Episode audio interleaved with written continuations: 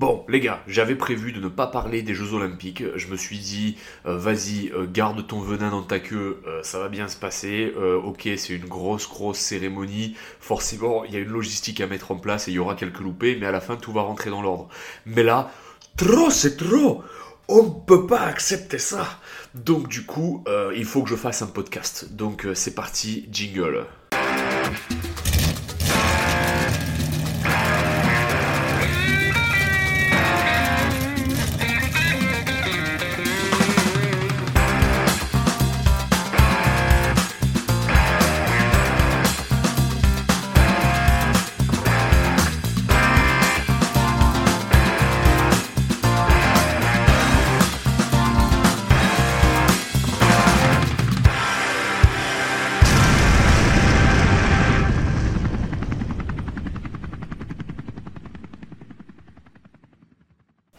Avant de commencer ce podcast, j'aimerais me faire une petite page de pub pour moi-même. Et oui, une fois n'est pas coutume. Euh, donc, vous avez été euh, nombreux à me dire, ouais, est-ce que t'as un PayPal, est-ce que t'as un Tipeee? Et bien que je sois juif et que j'adore l'argent, euh, j'essaie de me mettre des barrières parce que sinon, je deviens très vite un clochard d'internet. Donc, je vous ai dit que je faisais ça gratuitement, que le podcast c'était du kiff quand j'avais le time, et c'est toujours le cas. Néanmoins, j'ai une boutique qui vend des t-shirts. c'est un truc où j'ai des associés et je suis en autopilote. Pour l'instant, je me rémunère pas et je file euh, de la thune à des associations, parce qu'on gagne pas euh, des 100 et des 1000, donc euh, j'ai pas encore moyen de me payer un salaire à rien branler, bien qu'un jour j'espère. Mais si vous voulez me soutenir, vous allez sur le site et vous achetez un t-shirt pour être le plus beau de Basic Fit. C'est du t-shirt qui est fait par une boîte française, c'est du top qualité. On le vend le prix d'un t-shirt fait au Bangladesh pour du Made in France, parce qu'on est vraiment débile, voilà pourquoi. donc voilà, vous voulez me soutenir, vous voulez soutenir ce podcast, allez euh, mettre des sous sur mon fonds retraite, euh, le fonds Mike Shop. Donc vous trouverez le lien dans ma bio sur quasiment tous mes Insta. Voilà, maintenant on va pouvoir rentrer dans le vif du sujet. Euh, mettez une capote parce que vraiment je vais enculer vos sentiments. Là vraiment les JO ça va pas, j'ai beaucoup de choses à dire. Déjà il faut savoir que moi j'ai un élément de comparaison parce que quand j'avais 18 ans, enfin 17 ans et demi exactement, sur un coup de tête, je suis parti en Angleterre. Alors c'était plus un coup de bite qu'un coup de tête, euh, c'est qu'en fait j'avais rencontré euh, une meuf euh, dont j'étais tombé fou amoureux et qu'à côté, vu que je limais beaucoup d'anglaises sur Nice, je me suis dit Oh, vu que je lime que des anglaises à Nice, pourquoi j'irai pas directement à la source? Voilà, euh, je vais pas vous mentir, à 17 ans et demi, ma meilleure console de jeu, c'était ma bite. Donc du coup, je me suis un peu retrouvé à l'arrache.com à, à Londres, et donc du coup, je suis arrivé pendant la phase des JO. Et en fait, c'est vrai que c'était le bordel, mais globalement, euh, c'était le bordel en mode, euh, bah oui, il y avait des événements, donc il y avait des routes qui étaient bloquées, euh, il y avait des cyclistes qui passaient en ville, oui, il y avait des trucs. Mais c'était pas autant le bordel, tu vois, il y avait pas autant de trucs what the fuck. Certes, il y a eu un putain de budget qui a été mis en place, ils ont fait un grand, grand village pour les athlètes à Stratford, si je dis pas de conneries. Enfin oui, il y a eu des milliards et des milliards qui sont partis dans le truc, mais ça a développé une économie. Après, le village des athlètes, euh, c'est devenu euh, des logements. Alors ça, j'y reviendrai plus tard parce que voilà sur sur ce de Paris, mais bon, bref, peu importe. Euh, si tu veux, voilà. Et une fois que les JO étaient finis, c'était fini. Il n'y avait pas non plus d'augmentation du ticket de métro. Je me souviens pas. En tout cas, ça m'avait pas marqué. De toute façon, c'était déjà trop cher, donc ma foi, l'augmenter pour why not? Et puis surtout, contrairement à la RATP, qui a un rapport qualité-prix qui est proche de Saint-Étienne en termes de éclater au sol, la London Underground bon, globalement, ils font une grève par an et derrière, euh, ça déroule. Derrière, euh, il y a un métro toutes les deux minutes. Enfin, si tu veux, c'est pas comparable. Euh, voilà, il y a beaucoup moins de branleurs qu'à la RATP. Ça, c'est un fait. Alors déjà, Londres, en termes de manière et de civilité, ça n'a rien à voir avec Paris. C'est-à-dire que Paris, c'est un peu l'Ouzbékistan, tandis que Londres, globalement, ça déroule. Par exemple, il n'y a pas de fils de pute euh, qui marche sur les rails, euh, qui marche sur les rails à, à Londres. Déjà, c'est 1000 euros d'amende. Euh, et si tu veux, voilà, tu, tu marches pas sur les rails. C'est complètement haram de faire ça à Londres. Bon, en France, tous les jours, à chaque fois que tu prends le métro, oui, le train est retenu parce que des gens ont marché sur la voie. Voilà, classique, classique Paris, 100% classique Paris. voilà, ça c'est ça. Qu'est-ce qu'il y a d'autre? Oui, quand il y a une meuf qui fait un malaise. Il y a un mec qui la prend, il la sort, il s'en occupe, euh, ils appellent les secours, ils la gèrent. Pas besoin d'en faire un drame pas besoin d'arrêter toute la circulation euh, à 3 km à la ronde. Euh, voilà, nous en France, on est clairement nul à chier. Euh, dans le métro de Londres, il n'y a pas de clodo, il n'y a pas de crackhead, ça n'existe pas, c'est pas possible. clairement, le mec il zone, il lui envoie une patrouille pour le pour le tèche, tu vois. Il n'y a pas de truc comme ça. Il y a personne qui pisse dans le métro à Londres. Les seuls qui pissent dans le métro à Londres, c'est des mecs qui sont en OQTF ou c'est des Français ou des Rital. Voilà, globalement. Alors on va commencer dans l'ordre parce que il y a énormément de scandales autour des JO et on va pas tous la faire parce que la liste est longue, mais on va commencer par le commencement. Donc du coup, ils ont décidé euh, de faire les JO euh, dans la fin de faire les JO et tout euh, les constructions pour les JO dans la zone autour de Saint-Denis, l'île Saint-Denis et Saint-Ouen. Pour avoir vécu au 100 avenue du président Wilson dans le 9-3 juste à côté de Porte de la Chapelle, je peux vous dire que c'est une zone assez folklorique. voilà, c'est une zone assez rigolote, c'est un peu cocasse, euh, on va dire qu'il y a une ambiance euh, un peu, euh, un peu saugrenue. Donc faire les JO là-bas, c'est déjà marrant parce que déjà de base, il y a un problème pour gérer les crackheads, mais aussi les migrants. Pour vous dire, même la population locale, qui est quand même majoritairement maghrébine ou pakistanaise ou afghane ou, ou africaine, en a plein les couilles des migrants et des crackheads. Voilà un peu l'ambiance déjà. Donc ils vont faire un putain de gros chantier. Donc déjà cette zone, c'est de la merde et globalement maintenant il y a des camions qui passe toutes les 5 minutes. Enfin voilà, bon bref. Bref, euh, déjà c'est un peu l'ambiance, mais on se dit peut-être ils vont glow up le quartier, vas-y on va prendre sur nous. Donc déjà, ça veut dire qu'on lance les JO, on va euh, virer tous les crackheads de la colline du crack et tous les migrants et les balancer quelque part. Où est-ce qu'on va les foutre? Bonne question. Très très bonne question. Et eh ben du coup, euh, les, les entreprises de construction ont trouvé la solution. Donc, euh, ils avaient soi-disant une volonté d'exemplarité, euh, ils ont parlé euh, de RSE, d'inclusivité pour les chantiers et tout. Euh, t'inquiète, il y a eu une enquête de l'inspection du travail. En fait, il y avait que des types qui bossaient entre 19 et 20 heures pour 80 euros la journée, qui étaient sans papier et qui étaient embauchés par des entreprises turques qui sous-traitaient à des mecs qui avaient même pas de visa pour être en France. Donc voilà, donc à qui la faute, évidemment, on sait pas trop, parce qu'il y a tout le monde qui se renvoie un peu la balle, mais globalement, euh, les stades qui ont été faits pour les JO, apparemment, encore une fois, euh, je vais pas rentrer dans la diffamation, mais il y a eu quand même pas mal de travailleurs sans papier qui ont fait ce truc-là. Donc là, on est quand même sur un chantier national, on est sur un chantier euh, qui est dirigé directement par le gouvernement carré, vraiment très très très très très carré, vraiment génial. Ma favorite à moi, vraiment ma favorite personnelle, l'histoire des logements étudiants. Donc du coup, euh, du coup, en gros, ils ont dit ouais, bah les étudiants euh, l'été, euh, vu qu'ils sont pas là, on va réquisitionner leur logement étudiant et on va y foutre des athlètes. Alors en fait, le mec qui a pensé ça, moi je soupçonne, hein, c'est ma théorie, parce que quand même, faut quand même être assez con pour penser ça, parce que évidemment, il y a des études qui sont payantes et il y a beaucoup d'étudiants qui travaillent l'été dans le but de justement se payer leurs études. Et le fait d'avoir un logement dans une grande ville comme Paris, ça veut dire que tu vas toujours trouver un emploi. Euh, typiquement, tu te mets dans la restauration tout l'été, euh, tu fais des longs shifts, tu te butes un peu, euh, t'as moyen de faire un peu de fric. Donc tu veux, le fait d'avoir un logement étudiant, c'est-à-dire que tu vas payer un loyer un peu plus faible et que tu vas pouvoir travailler logique, n'est-ce pas? Sauf que euh, le mec qui a dû avoir cette idée, moi je le soupçonne en mille, euh, je pense que ça doit être un mec qui a dû être au moins consultant à McKinsey ou à Boston Group Consulting. C'est un mec, il allait en école de commerce avec la Porsche à son père. Donc forcément, ce type-là, il a aucune notion de travail. Pour lui, l'été, t'es pas censé être dans la ville où t'étudies, t'es censé être au Cap Ferré en train de faire du ski nautique ou sur la place de Marrakech, euh, Jaffna El Mekouille, euh, à prendre des photos avec un cobra.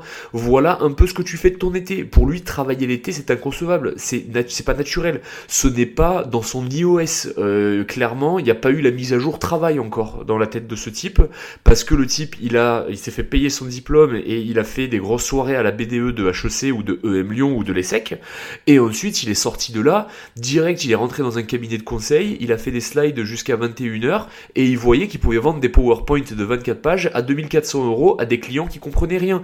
Globalement, c'est un mec, sa vie c'est ça, et il est persuadé d'être utile. Donc là, je pense qu'ils ont dû lui dire, ouais putain, il nous manque des logements. Il a dire, bah, vu que tous les étudiants sont en vacances au Cap Ferré, ce serait peut-être le moment euh, de réquisitionner leur logement. So smart, hashtag euh, thinking outside the box. En fait, euh, si on pose la chose sciemment, ça veut dire que il y a des mecs qui payent un logement à l'année, et donc du coup, on va leur dire ouais bon par contre les gars, là cet été, pendant la période des JO, en fait allez vous faire enculer. votre chambre là, vous la rendez. le temps qu'on loge un athlète et t'inquiète tu la récupères en septembre et ça va on n'est pas des fils de pute on te donne une place euh, pour aller voir euh, le match euh, de ping-pong tétraplégique. Tu vois, genre ils vont leur filer des places de merde en mode tiens voilà une place, sois content. Eh mais frérot, t'as pas compris. En fait là tu viens de le foutre à la rue. donc si le mec il vient de Lozère, d'accord, ok très bien, bah, il retourne en Lozère. Mais si le mec il vient de Martinique, si le mec il vient de Guadeloupe, si le mec il vient de la Réunion, il fait quoi en fait? Tu vas lui payer un billet pour qu'il rentre chez lui ou tu vas juste lui donner des places et en fait il va dormir dans un parc? Comment on fait? Voilà. Bon, encore une fois, il y avait euh, très peu de discernement. Ensuite, scandale suivant. Évidemment que je vais parler euh, du ticket de métro à 4 balles. Alors déjà, je vous avais dit que la RATP, c'était le pire rapport qualité-prix. Ça augmente tous les ans, euh, c'est plus cher tous les ans. Par contre, le service ne s'améliore pas. Euh, il y a toujours des clodos et des gens qui pissent dedans. les métros, ils sont toujours à la routasse. que ce soit la 8 ou la 12, c'est toujours blindé et ça avance jamais et c'est toujours bloqué. Littéralement, c'était un trajet de 20 minutes tu sais que faut quand même prévoir l'éventualité que tu le fasses en 40 parce que ça va bloquer. Parce que euh, régulation, enfin franchement, voilà, c'est l'enfer. Donc là, ils se sont dit, bon, on va avoir beaucoup euh, de Pinzutu euh, qui se ramènent, donc beaucoup d'étrangers qui vont se ramener en France et qui connaissent pas. Bon, ben que eux, on va les enculer, c'est pas grave, on va doubler le prix du ticket. Ce que tant qu'à faire, on va récupérer l'argent ou on peut le récolter. Donc tu te dis, bon ok, le ticket va passer à 4 euros. Maintenant, est-ce que ça veut dire qu'il va y avoir plus de ressources pour les trains? Est-ce qu'ils vont mettre plus de trucs en place? Bah non en fait. En fait, la seule chose qu'ils ont dit aux de Paris, euh, c'est euh, voilà, euh, plan pour anticiper le métro. ouais, ben faites du télétravail. allez travailler en, dans le sud de la France, voilà. globalement, c'est l'idée. Alors ils l'ont pas dit exactement comme ça, mais c'est ce qu'ils ont fait comprendre. Ouais, ben ça va être la galère. Alors la solution, ben prends pas le métro. voilà. C'est comme si je te dis quoi, t'es pauvre et t'as faim?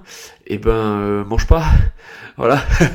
Allez, euh, bisous. Ça, à tous les coups, la personne qui a décidé ça, un jour, elle sortait de l'église, il y a un clochard, il s'est jeté à ses pieds, il lui a dit Madame, j'ai pas mangé depuis deux jours. Et elle lui a dit, eh bien, forcez-vous, ma foi, au bout d'un moment, faites un effort, non? Ensuite, un autre truc qui me fait marrer, alors je vais même pas rentrer euh, dans les délires de toutes les perquises, euh, corruption, etc. Euh, dans la gestion de projet, parce qu'il y en a eu pas mal. En vrai, je vous invite à regarder sur Google, c'est assez croustillant. moi, le truc qui m'a le plus buté, c'est qu'ils ont fait des villages olympiques. Donc, des villages olympiques qui sont faits d'une chambre avec un lit, un matelas, une armoire, hein, globalement. Euh, super, ok, super, pas de souci. Et euh, du coup, dans les appartes, il n'y a pas de cuisine euh, et les athlètes iront manger dans une cafétéria. C'est super, ok. Maintenant, moi ma question c'est qu'est-ce qu'on fait de ce lieu après les JO Parce que par exemple, le village olympique de Stratford, ils ont fait des, ils ont fait des espèces de mini colloques pour les athlètes par pays. Enfin, ils se sont démerdés, ils ont fait des trucs. À la fin euh, des JO, bah, ils ont vendu tout ça, il y avait des super coups à faire en immobilier, et du coup, il y a plein de gens qui se retrouvaient à acheter des petits apparts euh, qui étaient tout neufs, euh, qui étaient un peu moins chers, qui étaient bien placés, avec une ligne de métro qui avait été créée, enfin c'était carré, tu vois. voilà. Là, en gros, une fois que ça c'est fini, on va faire quoi en fait? On va vendre des appartes sans cuisine? C'est super. Euh, même un étudiant, il vit comment dedans? C'est-à-dire qu'on va faire des cuisines au milieu pour euh, faire des logements étudiants? Enfin, quel est le projet? Bon, ça, je savais pas, tu vois. J'ai un peu l'impression qu'ils ont fait le projet à la hâte sans trop réfléchir, mais peut-être euh, qu'ils vont nous sortir une solution derrière les fagots, parce que je doute qu'ils mettent une cafétéria en mode forever pour nourrir les gens de l'immeuble. Ou alors, les charges de l'immeuble, elles doivent tabasser. Mais quand je dis tabasser, c'est doivent tabasser fort. Bon, bref, ça c'est encore une fois, c'est un détail. Euh, sinon, il y a encore eu un autre truc. Et c'est le volet où moi je peux moins euh, m'exprimer euh, parce que bah, forcément j'ai quelques infos intéressantes, mais globalement c'est le domaine de la sécurité. Maintenant, il y a un truc qui est public et qui a bien fait rigoler tout le monde, c'est qu'il y a quand même un mec de la mairie de Paris qui a perdu euh, donc là, on est à 3-4 euh, mois des JO. Le mec a perdu une sacoche avec l'ordi, avec tous les documents euh, de la sécurité des JO. gros, tout le plan de sécu. Le mec a paumé ça. Donc on n'a plus qu'à espérer qu'en fait ce soit un crackhead qui ait volé l'ordi et que le mec il ait juste essayé de le vendre pour 5 euros contre du crack ou qu'il ait essayé de le manger et qu'il a croqué dedans pour rigoler parce qu'il était complètement défoncé. maintenant, si c'est un mec un peu aguerri qui l'a volé, euh, c'est chiant. C'est très chiant en fait. Parce que là, il y a deux solutions. Soit en fait on fait l'autruche et on espère qu'il va rien se passer. Euh, soit en fait on revoit toute la strate parce qu'en fait elle est breachée. Donc euh, qu'est-ce qu'on fait? Qu'est-ce qu'on fait en fait? Ensuite, sur la cérémonie, alors ça j'ai pas tout suivi, mais bon ils ont fait une cérémonie qu'apparemment ils vont avoir des difficultés à honorer parce qu'elle est tout bonnement impossible dans la réalisation. Mais ça, à la rigueur, je me suis pas penché dessus. Moi, ce qui m'a vraiment fait tilter, c'est que euh, ce matin, je vois quoi? Je vois que Emmanuel Macron, notre Raïsano, a proposé à Ayana Nakamura de chanter des chansons d'Edith Piaf euh, pour la cérémonie d'ouverture. Alors moi, je veux bien, hein, euh, je veux bien, mais je suis perplexe. Déjà, de toutes les chanteuses qu'il y avait en France, est-ce qu'on peut dire que Ayana Nakamura est la chanteuse euh, qui reflète le plus euh, la culture française Voilà, euh, je sais pas si on peut dire ça vraiment. moi, à la rigueur, tu sais quoi, tu me poses là de suite une chanteuse française qui représente la culture française. Moi, j'en ai trois qui me viennent en tête. J'ai Nolwenn Leroy. Nolwenn Leroy, elle a même fait un album en breton, la meuf. Donc voilà. Il y a Olivier Ruiz euh, sur toute la partie héros Aveyron qui sent des pieds. Euh, éventuellement, euh, il peut y avoir Zaz aussi pour le côté Aveyron qui sent des pieds, l'Occitanie, vive le Gard, tous ces tous ces dingueries. Et éventuellement, on pourrait dire Jennifer parce que c'est quand même une chanteuse qui a un peu qui a un peu fait parler d'elle et qui a su perdurer. Maintenant, si on veut à tout prix une chanteuse des minorités, je pense qu'il y a des chanteuses euh, noires ou arabes qui chantent beaucoup mieux. Euh, pourquoi on met pas Amel Bent pour chanter? Par exemple, Amel Bent a une très belle voix, euh, Vita a une belle voix, euh, Shaim a une meilleure voix que Ayana Nakamura et en plus elle est tarpin plus bonne et elle est un peu plus dans la vibe dans la vibe franco-française tu vois mais bon bref ça, c'est le délire. Moi, je veux bien, je veux bien. Tu vois, par exemple, quand Whitney Houston euh, chante l'hymne national américain, il y a tout le monde qui ferme sa gueule et elle met, elle met tout le monde d'accord. Enfin, qu'elle chantait puisqu'elle est morte. Mais Ayana Nakamura, gros Emmanuel Macron, euh, est-ce que tu as déjà écouté ses chansons? Est-ce que tu penses euh, que c'est la personne euh, qui va le mieux représenter ton pays devant le Mondiovision pour chanter? Non mais à la fin de la journée, R. Kelly et Mary J. Blige, c'est cool, mais tu vas pas non plus les faire chanter Star Spangled Banner pour le Super Bowl.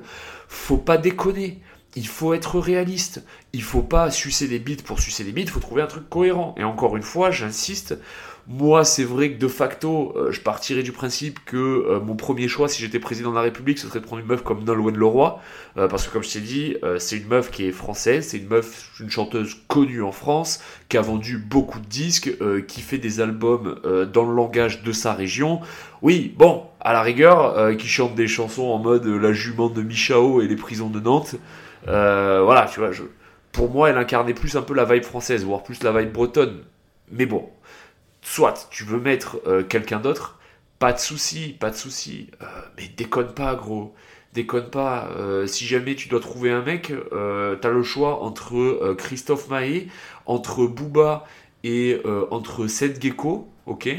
Je dis pas qu'il y en a un qui est meilleur que l'autre, mais juste aux yeux du monde, genre Mondiovision, là, il y a tout le monde qui te regarde, euh, allant du Pakistan au Japon, au Canada ou en Argentine, tout le monde est vissé devant sa télé. Quelle image tu as tu as envie euh, de donner euh, de la France.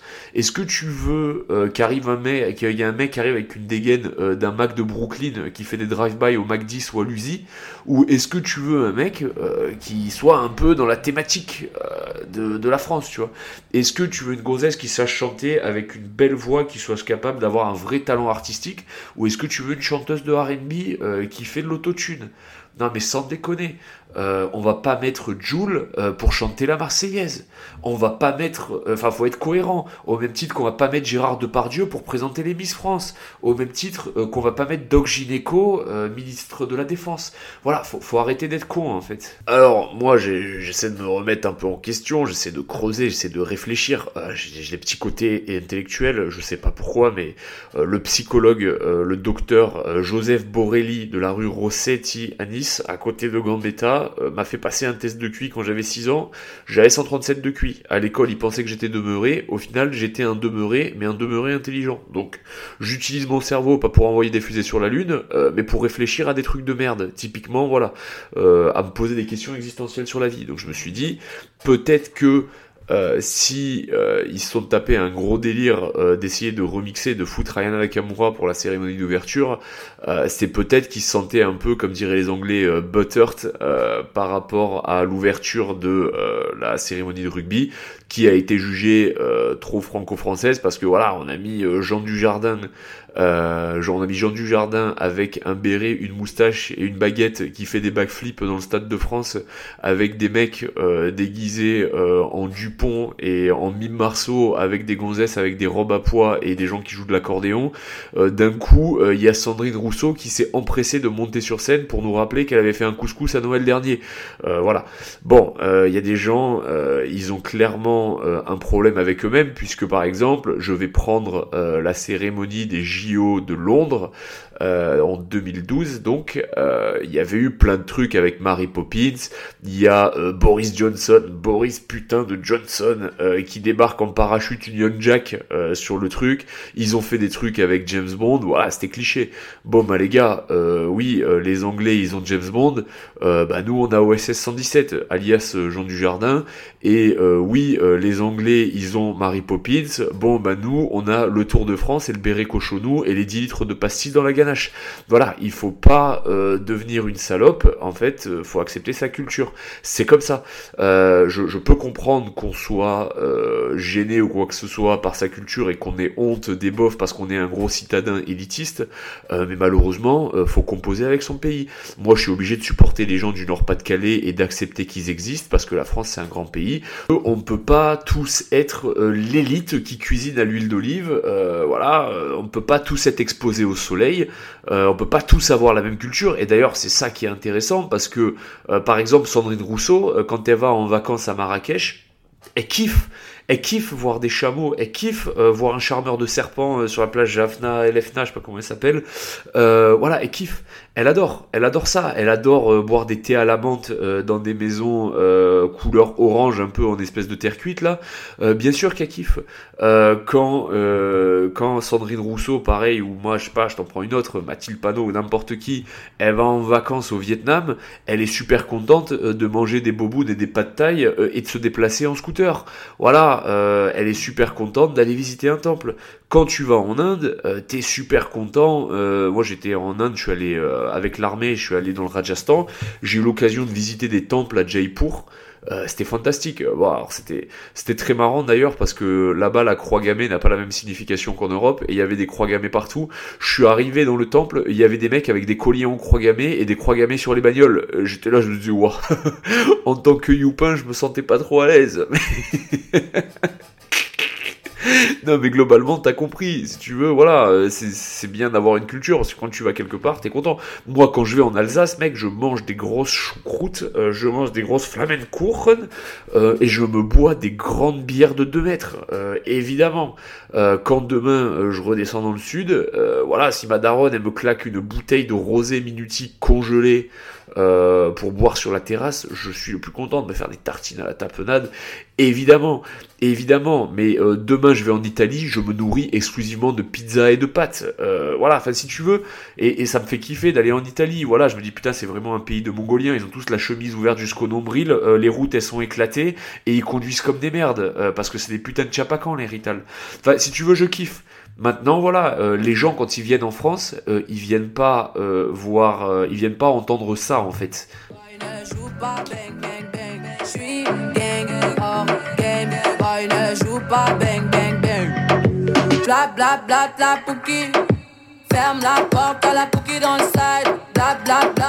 Voilà, globalement, le japonais qui se pignole euh, le sexe, euh, qui se pignole son petit sexe euh, sur Amélie Poulain et Émilie Paris, lui en fait je t'explique, quand il vient avec sa meuf à Paris, lui c'est pour prendre une photo à côté de la tour Eiffel et sa meuf c'est pour porter des bérets et des vestes à carreaux.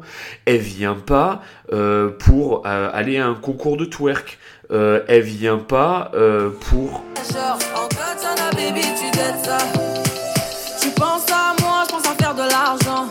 দাদা voilà, je suis désolé, euh, le monde ne nous connaît pas pour ça. Euh, le monde ne nous connaît pas pour ça. Ou alors, s'ils vont en Martinique et qu'ils vont tomber sur du zouk et tout, ça passe parce que la culture. Quand tu vas en Martinique, euh, tu vas pour écouter du zouk, tu vas pour boire des litres et des litres de planteurs, et tu vas pour décuver sous un putain de cocotier en espérant ne pas te prendre une noix de coco dans la gueule. Logique, logique. Quand tu vas à la Réunion, tu vas pour une vibe complètement différente et bouffer des rougailles saucisses quand tu vas en France, tu vas pas pour voir la street. Euh, c'est pas pour ça que tu viens en France. Là, les JO, euh, c'est le moment vitrine. C'est pas le moment euh, d'avaler des sabres, en fait. En fait, c'est là où moi je trouve ça super insultant. C'est qu'en fait, ils vont prendre Ayana Nakamura pour lui faire interpréter des chansons d'Edith Piaf. Alors, moi, j'ai pas l'impression que, vocalistiquement parlant, ce soit la meilleure personne pour le faire, mais soit qu'il en soit ainsi, euh, à quel point c'est humiliant en fait. À la rigueur, tu sais quoi, c'est pas une personne que je porte dans mon cœur, mais musicalement parlant, une personne qui pourrait être le plus proche de Piaf, ce serait Zaz. Zaz a un timbre de voix et une attitude euh, malléable à la personne de Piaf pas Ayana Nakamura, mais arrêtons les bêtises. Ou alors on fait venir Ayana Nakamura et on la fait chanter ses chansons. Euh, mais on va pas lui, la sortir de son univers musical. En fait là, on a juste choisi un protagoniste, on n'a pas choisi un performeur. Et c'est encore pire, c'est encore pire. Les mecs ne réfléchissent pas d'un point de vue artistique. C'est genre en mode on coche des cases, c'est un putain de tableau Excel. Mais quelle honte bordel en fait, moi j'ai atteint la conclusion que euh, les JO 2024, c'est euh, comme le film euh, Les producteurs en fait. donc le film Les producteurs, pour vous la faire courte, c'est un film qui a été écrit par Mel Brooks. Alors je vais faire une petite aparté sur Mel Brooks parce que vraiment c'est un mec ultra stylé. Donc Mel Brooks euh, c'est un mec qui est né dans une espèce de bidonville à Brooklyn, euh, globalement dans une espèce d'appart euh, dégueulasse partagé où il y avait des ouvriers qui s'entassaient.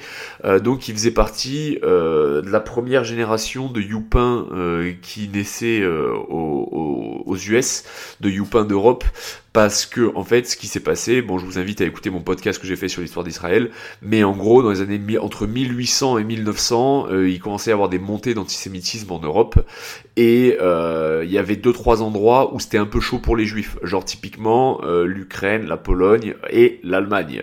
Il commençait à y avoir un peu un ressentiment, donc il y en a pas mal qui ont commencé à se barrer avant la Première Guerre mondiale et à l'issue de la Première Guerre mondiale, vu qu'il y avait une grosse crise économique, les gens cherchaient des fautifs euh, juif égale problème. Euh, donc du coup, si tu veux, il y en a pas mal qui sont barrés. Donc ses parents, ils sont partis un peu une main devant, une main derrière. Euh, sa mère, c'était une juive ukrainienne, je crois, et son père, c'était un juif allemand. Et donc du coup, ils sont allés, ils se sont retrouvés dans une espèce de cloaque dégueulasse à Brooklyn. Donc le mec a passé son enfance à tomber malade, à choper à moitié la tuberculose, à marcher pieds nus dans les rues du Bronx et à ramasser des morceaux de charbon euh, quand il y avait un camion qui faisait tomber du charbon pour pouvoir chauffer la baraque. Donc lui clairement il était un peu, euh, il avait un peu une vie de merde et donc euh, quand il a, quand il y a eu le début de la Seconde Guerre mondiale, le début, si tu veux, euh, ce qui se passait, c'est que les gens ont pris conscience très très tard euh, de ce qui arrivait aux Juifs euh, en Allemagne, en Pologne, etc. C'est arrivé très tard, c'est-à-dire qu'en fait, les gens ont pris connaissance des camps de concentration globalement entre 1944 et 1945. Euh, il y avait des soupçons en 42, mais bon, en 39, quand euh, les Juifs qui avaient euh, de la famille en Pologne et tout, ils ont commencé à dire aux US, oh ces choses qui se passent, ouais, on est en train de se faire génocider. Bon, la réponse a été, eh, génocider, comment vous y allez les gars, ça va, ça va. Oh, arrêtez de vous croire que tout le monde vous en veut, arrêtez euh, votre comportement victimaire, enfin, euh, c'est dans votre tête. Donc bon, euh, lui, il était un peu renseigné, et c'était un mec qui était pas spécialement un mec violent, c'était pas spécialement un mec qui était belligérant, il avait passé son enfance à se faire bolos parce qu'il était un peu chétif, mais globalement, je vous invite à regarder les interviews de ce mec parce qu'elles sont fascinantes, et il a un sens de l'humour assez dark, assez exceptionnel. Quand il a vu qu'il y avait des juifs qui se faisaient démonter, voilà, quand il a eu l'opportunité, le mec s'est engagé dans l'armée. Donc en 44, euh, il est arrivé en France, puis après il est remonté jusqu'à la Belgique. Et à la base, il est rentré en tant que combat engineer, donc en gros un, sapeur, quoi, tout simplement. Et euh, très vite, ils l'ont fait passer sur euh, un observateur d'artillerie donc on va dire l'ancêtre du JTAC. Et donc le mec s'est retrouvé quand même dans deux trois belles situations de merde. Ils se sont souvent pris de l'artillerie sur la gueule.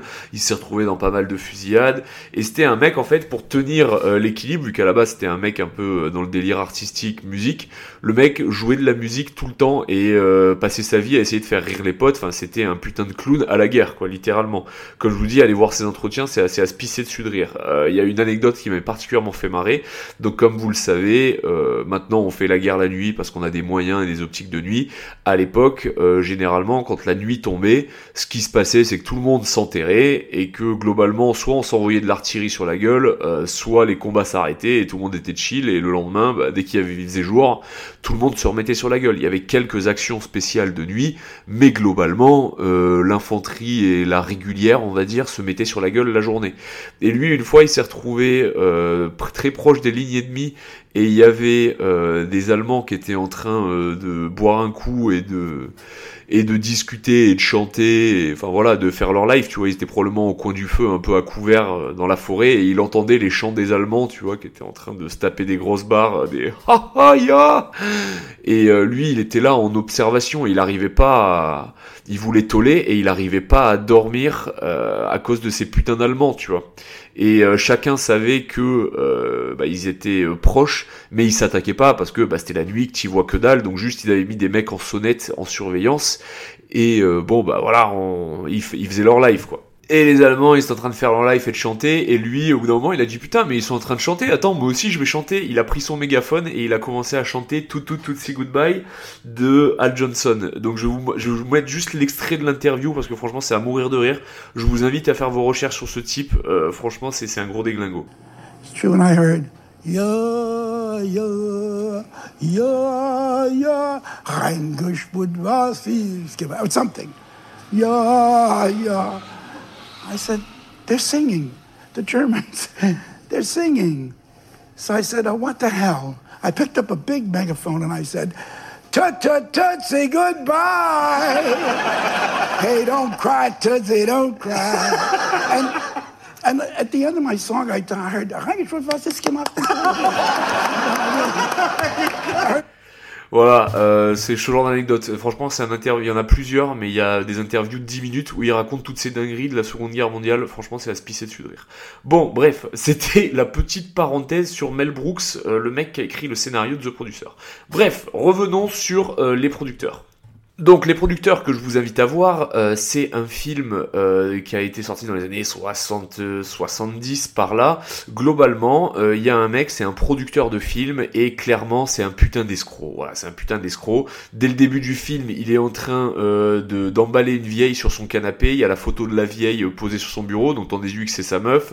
Derrière, une fois qu'il l'a un peu niqué, il lui dit oh, ok, bon bah passe une bonne journée. Au fait, t'as mes étrennes Et là la vieille elle lui dit oh bien sûr et tout donne un chèque. Et euh, dès qu'elle se barre, il arrive, il enlève la photo, il ouvre un placard où il y a 10 000 photos de vieilles, il met une autre photo de vieille et il y en a une autre qui arrive.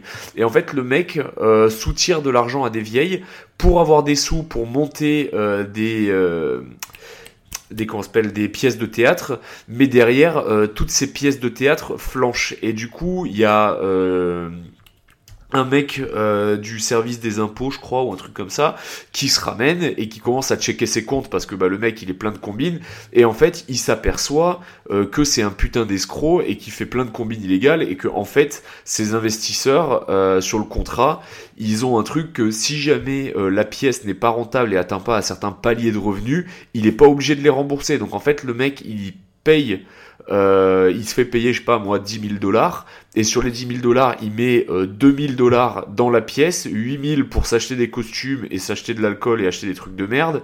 Derrière, la pièce, elle s'écroule, et derrière, en fait, euh, le mec, il est... euh, il il a pas besoin de rembourser ses investisseurs, mais techniquement c'est illégal.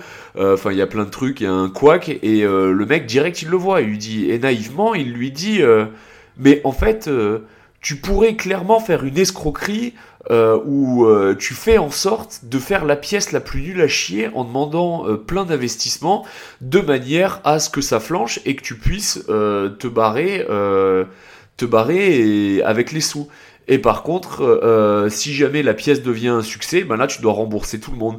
Donc du coup, au début, l'autre il essaie de le ramener dans la combine, mais il est pas chaud parce que c'est un mec normal et c'est un mec qui respecte la loi. Mais au final, il arrive à le convaincre à rentrer dans l'escroquerie. Et en fait, voilà, le but du jeu, c'est que la pièce est foire parce que si la pièce est réussie, il a donné 100% des revenus à tous les investisseurs. Donc c'est à dire que si la pièce euh, dépasse un certain nombre de revenus, il doit rembourser 100% des revenus euh, fois euh, 150 000. Soit c'est impossible. Donc du coup, c'est de la fraude fiscale. Enfin, c'est de la fraude euh, économique. Enfin bref, je sais plus comment ça s'appelle. Mais globalement, c'est illégal. Et donc du coup, ils prennent la plus grosse pièce de mauvais goût euh, qui a été écrit par un ancien soldat SS.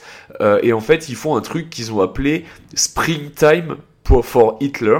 Donc en gros, le printemps de Hitler. Et globalement, euh, c'est un espèce de, c'est une espèce de comédie musicale à la gloire du Troisième Reich. Euh, c'est censé être le pire, le pire du pire du mauvais goût et foiré. Et c'est justement toute la trame du film, c'est que les mecs vont passer tout le film à essayer de chercher les gens les plus mauvais euh, pour faire la pièce de théâtre la plus pourrie pour être sûr qu'ils n'y arrivent pas, de manière à pas avoir à rembourser leurs investisseurs.